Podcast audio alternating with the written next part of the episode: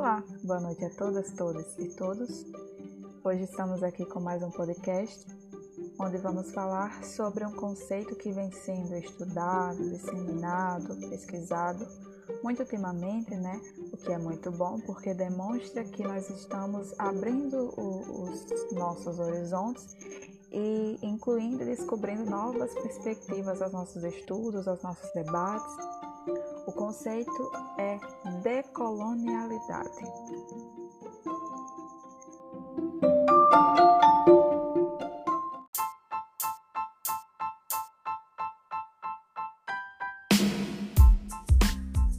Bom, o texto base que vamos utilizar hoje para embasar nossa discussão vai ser América Latina e o Giro Decolonial, da professora Luciana Balestrin. Para a coisa ficar mais interessante, eu resolvi trazer para vocês uma pesquisa rápida do Google para depois a gente comparar e dialogar com o texto da Luciana. Bom, se a gente chegar no Google e digitar lá decolonialidade, a primeira coisa que vamos encontrar é esse trechinho aqui que eu vou ler para vocês, que está disponível na Wikipedia. A decolonialidade ou pensamento decolonial é uma escola de pensamento utilizada essencialmente pelo movimento latino-americano emergente que tem como objetivo libertar a produção de conhecimento da episteme eurocêntrica. Ok, isso é o que a gente encontra é, na internet de forma em um acesso rápido e fácil, né? Agora vamos ver se está certo, se está errado, como é que tá. Vamos fazer a comparação.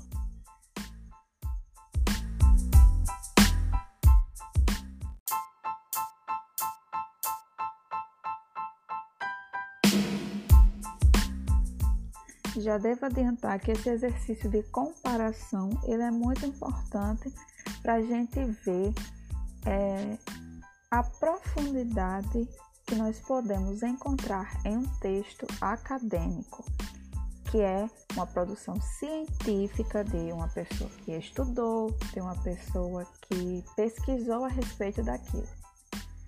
Alerto desde, desde já também que o que a gente encontrou no Google de forma rápida não está de todo errado. O que vai mudar aqui é a profundidade, e é isso que nós devemos buscar nos nossos estudos.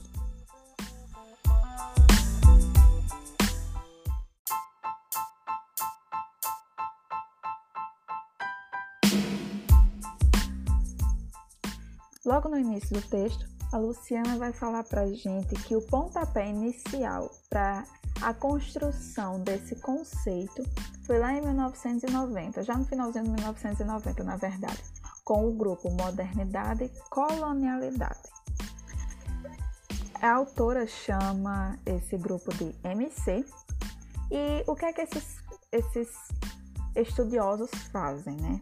Eles vão atualizar a tradição crítica de pensamento latino-americano e vão oferecer releituras históricas e problematizadoras das velhas e novas questões para o continente, né? Então são pessoas que vão chegar, vão tentar propor uma nova forma de produzir, de ver a história, né? Vão problematizar aquilo que tinha antes, vão chegar e iniciar, incentivar uma nova perspectiva, né? Uma nova forma de ver as produções latino-americanas, que é muito importante, tendo em vista que é, fomos, fomos é, colonizados por europeus, né, que invadiram aqui o continente e eles produziam suas epistemologias, produziam a história da América Latina aliás, não só da América Latina, mas de todos os locais que eles colonizaram, né, produziam a partir da ótica de lá. A ótica da pessoa que vem de fora, do europeu, que acabava colocando é, os colonizados num local subalterno, ou seja, inferior.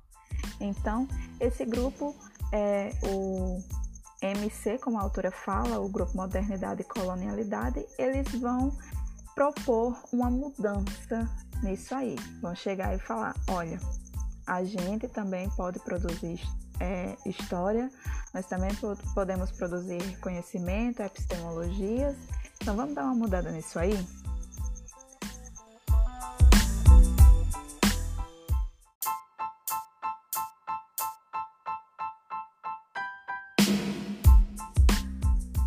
Agora vamos passar diretamente para o que é a decolonialidade, de acordo com a autora.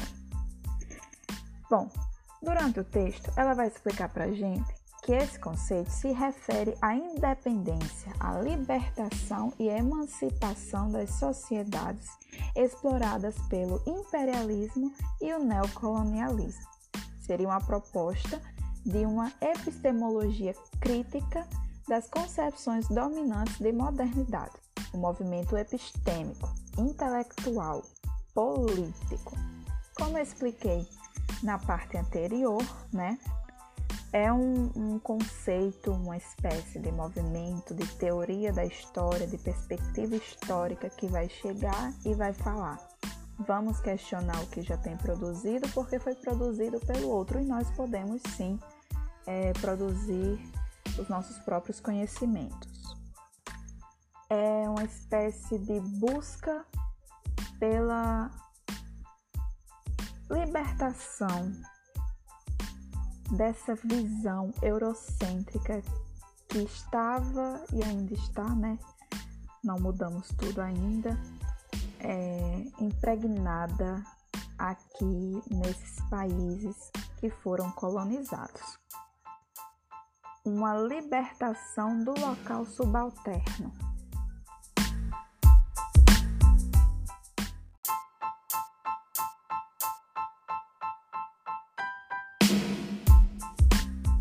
Bom, a gente vai passar agora para uma terceira parte para a compreensão do conceito, né? Já passamos introdutoriamente por quem produziu, como foi que iniciou e quando, o que é, e agora a gente vai falar diretamente de como foi que surgiu, né? Como foi que essas, essas pessoas lá do Grupo Modernidade e Colonialidade, lá no, no finalzinho dos anos 1990, tiveram é, a ideia de propor essa discussão. Bom, Luciana vai falar que foi a partir de uma identificação da relação antagônica entre colonizado e colonizador. O que é antagônico? Uma relação antagônica é aquela que é contrária, oposta. Isso quer dizer que a forma como o colonizado sentia e via era diferente da do colonizador eles perceberam que, como tem até uma citação no, no texto de Laclau e Moff, que fala: A presença do outro me impede de ser totalmente eu mesmo. Isso quer dizer o quê? Que o outro aqui é o colonizador e me impede de ser eu mesmo, impede o quê? O colonizado de ser, agir, existir vivenciar, falar tudo sobre a sua própria perspectiva, né? Porque é importante a gente lembrar também que essa relação de colonizado e colonizador é uma relação principalmente de poder, de vencido e de vencedor, onde o vencedor, no caso os colonizados, os colonizadores que chegaram aqui é, no continente e impuseram de forma muito agressiva, sangrenta. Houve resistência sim, mas muitas pessoas perderam a vida e com tanta brutalidade eles acabaram imprimindo é, nessas colônias a sua forma de pensar, a sua forma de agir e uma palavra que é muito importante para a gente compreender essa relação também na criação dessas epistemologias que são eurocêntricas é justamente a palavra eurocêntrica. Por quê? Porque eurocêntrico já deixa claro que é euro de Europa no centro, ou seja, como maior, melhor, mais importante, né? Aquilo que está no centro é aquilo que importa mais. O que está ao redor é, é inferior, é menor, é menos importante, tem menos é, relevância. Então, a partir de toda essa ótica, foi sendo criadas essas epistemologias que foram, de certa forma, impostas né, a, a esses colonizados. E é dentro disso que a gente pode afirmar, junto com a, a autora, a Luciana Balestrin, que o argumento pós-colonial vai interceder, vai dar voz ao colonizado e vai propor uma superação dessa relação é, da colonização, do colonialismo, que acaba gerando todos esses pontos, devido a esses pontos, né, acaba gerando esse lugar de subalterno aos colonizados, como eu acabei de, de destrinchar no, nos, nos, segundos atrás, né? Eu ia falar nas páginas atrás, mas de, de tanto escrever a gente acaba pegando o costume de, de falar da escrita, mas aqui é nos segundos atrás. E aí o que é que vai propor também? Eles vão chegar e vão propor que a gente olhe criticamente para todas as produções coloniais que foram produzidas pelos colonizadores, né? Pela ótica deles. A gente deve questionar tudo isso. Ser crítico, ir a fundo e mostrar a nossa perspectiva, a do colonizado. Buscar é, uma teoria que buscar e desenvolver principalmente uma teoria que nos tire desse lugar de menos relevante, né? Que nos coloque como seres capazes de produzir suas próprias epistemologias, sua, suas, seus próprios meios de fazer ciência, suas próprias metodologias, né?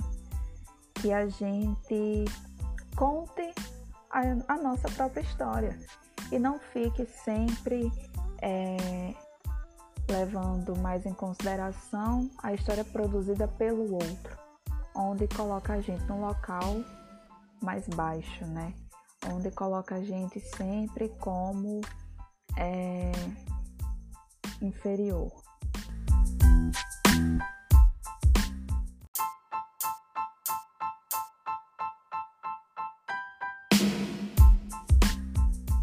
Agora vamos passar para as considerações finais, né, do texto, para as considerações finais desse conceito, né, para dar uma amarrada em tudo que a gente já falou até agora. Bom, é importante a gente frisar que essa decolonidade ela não deve ser confundida com a rejeição das criações realizadas pelos europeus, né? Pelo, como a autora própria fala, é, pelo norte global. A gente deve compreender que é um contraponto. É, digamos que uma que seria uma antítese do que já é do que já está produzido, né? É, é um, um contraponto que vai acabar questionando o eurocentrismo teórico, o positivismo epistemológico, e é justamente essas críticas que vão formar o que chamamos de teorias e epistemologias do Sul. Veja que há essa divisão de, de, dos dois hemisférios, né? o Norte e o Sul, e, e é, digamos que essa essa teoria decolonial, ela vai migrar, vai mirar, na verdade, é, em uma decoloni decolonização, desculpa, das ciências sociais, das ciências que estudam as pessoas, as sociedades, o povo em si. tirando essa ótica eurocêntrica.